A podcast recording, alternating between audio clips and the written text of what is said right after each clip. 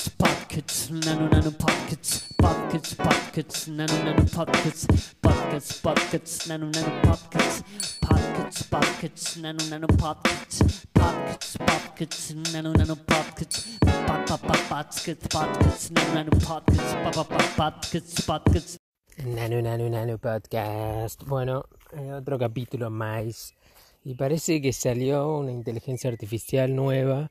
Bueno, no es nueva la inteligencia artificial, pero sí lo que podés hacer ahora, que es un chat, se llama Chat GPT, eh, o puedes entrar Open AI, Open AI, eh, y buscar el chat. Es un delirio, es un delirio. Básicamente un chat con una inteligencia artificial, una de las inteligencias artificiales más flasheras que hay hoy en día eh, y podés pedir lo que quieras. Y, eh, o sea, habla todos los idiomas. Y habla casi todos los idiomas de programación. O sea, le puedes pedir que te programe cosas. Eh, y lo hace bien. es un viaje. Porque porque no sé, puedes, o sea, puedes escribir libros de, o sea, te ganas de hacer todo un libro de cuentos ahora solo con cuentos de inteligencia artificial, puedes hacer poemas, puedes hacer, o sea, puedes hacer contenido creativo eh, de cualquier tipo eh, y la inteligencia artificial lo hace, o sea, es espectacular eh, y, y, o sea, creo que me debería dar más miedo de lo que me da.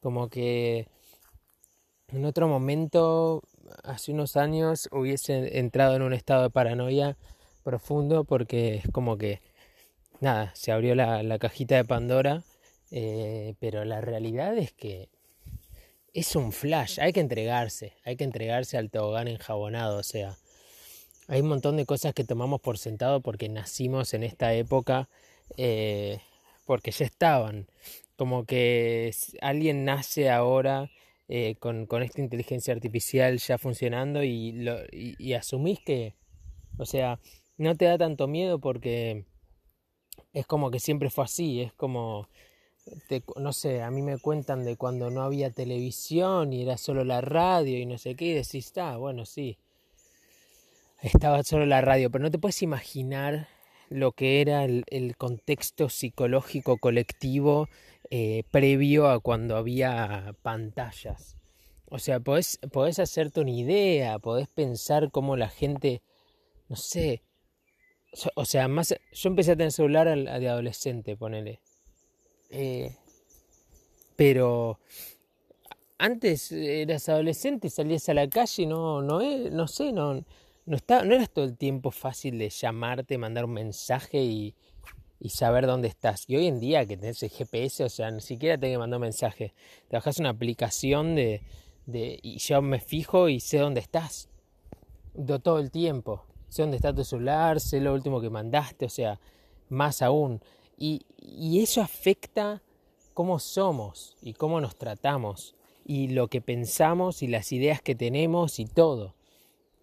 Y creo que este tipo de tecnologías que surgen ahora afectan profundamente el colectivo. Cosas que por ahí le damos un valor hoy en día que no sé, no sé cómo, no sé, hay como mil ejemplos en mi cabeza y me está costando hilarlo porque, porque estoy muy entusiasmado con, con, que, con que esto exista ahora y que lo puedas usar online eh, prácticamente gratis. Yo no sé si lo van a empezar a cobrar, seguramente te quieran cobrar o, algo así porque es una herramienta demasiado grosa como para que la puedas usar así, pim pam pum. Pero, quién sabe, por ahí no, por ahí encuentran la manera de que, de que no, de que les sea más redituable darla gratis. Es como super Google, no sé, es como super... es, no sé si es tan grande como... O sea, vos cuando tenés que... Cuando tenés un cinturón ahora, eh, te compras un cinturón, no, no estás flashado porque existe el cinturón, no estás flashado por cómo se cosió, o sea, hay máquinas de coser hace una bocha, hay, o sea, tratamiento del cuero, o sea, sí, por ahí ni siquiera es, por ahí parece cuero y ni siquiera es cuero, ese tipo de preguntas por ahí te haces, pero el hecho de tener un cinturón no es algo que decís, wow, tengo un cinturón. Y que en otra época tener un cinturón era tipo, mirá lo que es no sé qué, qué época, ponele hace 300 años, ni idea, pero digo, tener un buen cinturón era un montón, tener unas buenas zapatillas, unos buenos zapatos, un buen calzado, era, un, era increíble. Hoy en día hay calzado para tirar por el techo. Hay, eh, y no, hay zapatillas por todos lados, la gente tira zapatillas a la basura. Eh, y, que son, y que están hechas con materiales mucho más complejos que, hace 300 años. Y uno lo toma por sentado y, y así se van apilando las cosas que vas tomando por sentado. Y esto este momento bisagra en donde empieza a aparecer la inteligencia artificial, que se viene hablando desde los 70, 80, antes quizás de los, de los primeros indicios de, de, la computación que se habla de, en, novelas de ciencia ficción y en historias de ciencia ficción, de, básicamente de, de cómo la máquina, no sé, siempre, siempre se pone como muy utópico barra distópico, como que o la máquina va a curar todo o la máquina va a destruir todo, pero, pero esto que está pasando es más bien como una especie de, de mundo cyborg, como de la máquina uniéndose al ser humano.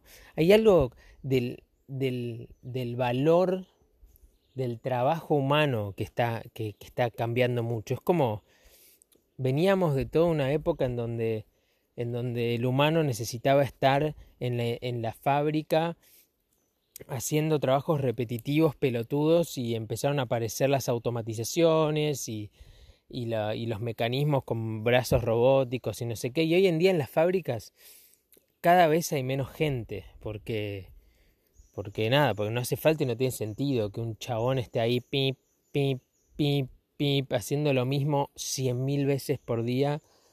Eh, y es más barato tener una máquina y es arreglable y no le tenés que pagar jubilación ni, ni un sueldo. Simplemente la tenés que arreglar y funciona.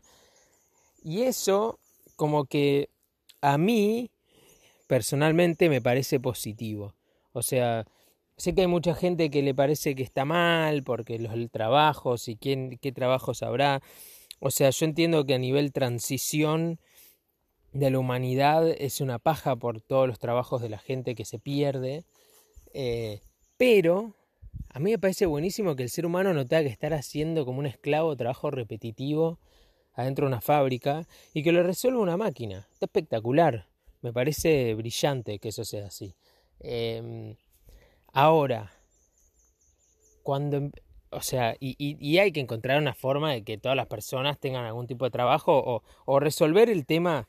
O sea, ni siquiera es que tengan o no tengan un trabajo. Yo pienso que las personas quieren trabajar. O sea, personalmente creo que no quedarse haciendo nada no está bueno para nadie, o sea, nadie lo busca. O sea, al principio cuando uno viene de un laburo muy agobiante, seguro uno quiere tipo decir no trabajo más, todo eso, pero después pasan unos meses y necesitas hacer algo. El, ser humano es productivo, uno necesita moverse, hacer, encontrar cosas nuevas, eh, no sé, materializar, producir, generar.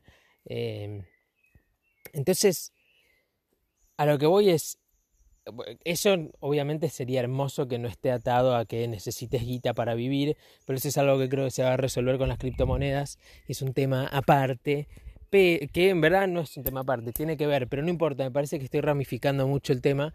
Cuestión, creo que ahora, como está la inteligencia artificial entrando a otras áreas de lo que somos, que ya no es más mover una manivela repetitivamente, sino escribir un cuento o hacer un programa, que son trabajos netamente creativos, eso me parece que eh, ya me empieza a tocar el culo un poco. Y, y ojo, nada, la tengo que vivir, es la que me toca a mí, lo que nos toca a todos. Digo, la inteligencia artificial está logrando esto.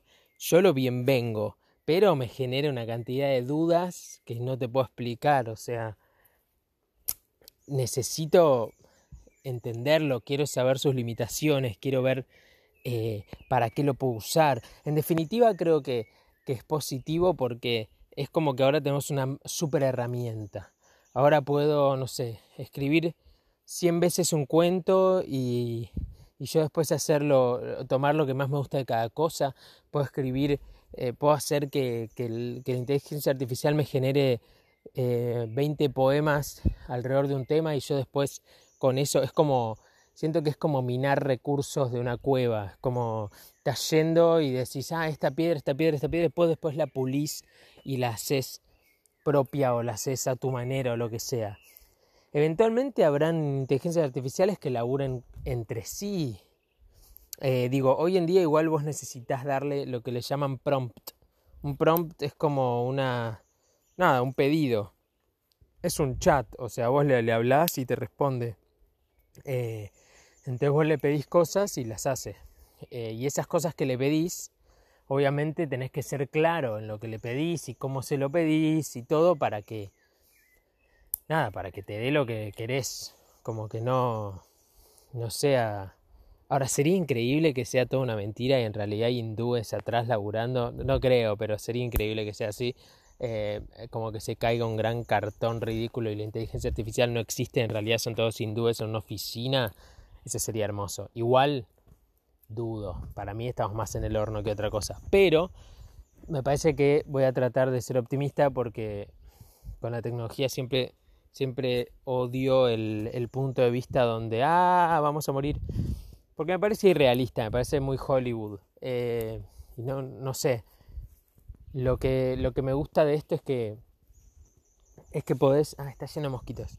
Es que podés. Eh, podés agregar Siento que así como, como empezaron a ver pedales y, y sintes para hacer música y después programas en donde puedes cortar y pegar y no sé qué y, y, una lupera en donde puedes grabar primero la viola en vivo y después eh, cantar y después hacer como capas y que por ahí un músico puede decir eh, que un DJ eh, no es músico, porque el DJ en realidad está apretando botones, pero en realidad todos sabemos que eso es mentira y es simplemente son, son artes distintos en donde alguien está tocando un tema en vivo y en el otro donde alguien ya pregrabó y lo modificó y le dio play y no sé qué, como que con el tiempo se entiende qué es cada cosa.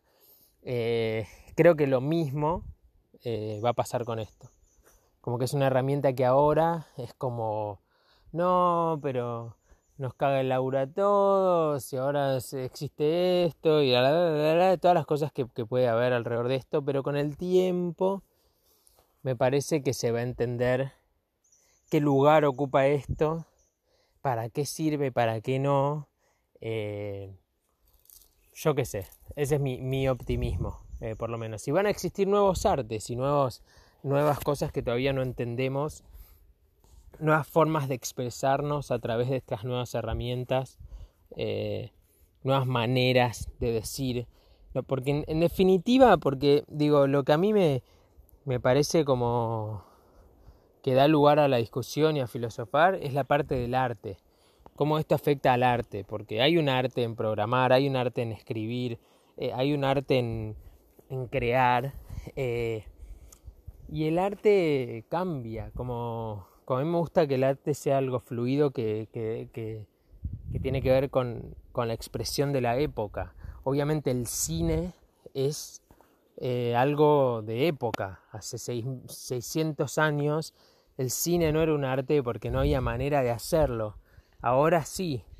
Del mismo modo hay un montón de artes que, que existen hoy en día que hace 30 años no existían porque no existía el internet masivo, eh, no, no, había todas estas herramientas que tenemos para hacer contenido, eh, un influencer, un, alguien que hace arte digital, alguien que hace mapping, eh, no sé, hay, hay 100.000 cosas nuevas que existen, performances y, que antes no eran ni, ni no sé, no, digo antes como, yo qué sé, lo que estaba pasando hace mil años, por ahí había artistas de plaza que ni conocemos y que eran un flash, yo qué sé, pero, pero digo, estas nuevas artes que están surgiendo ahora, creo que están mucho más volcadas a lo digital y eso hace que cuando aparecen herramientas con inteligencia artificial terminen estando volcadas a eso.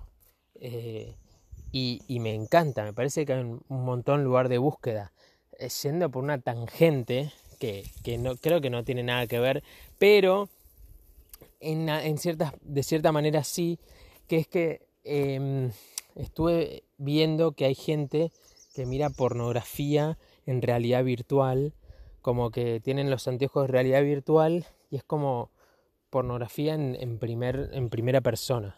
Entonces están en, como están ahí, no sé.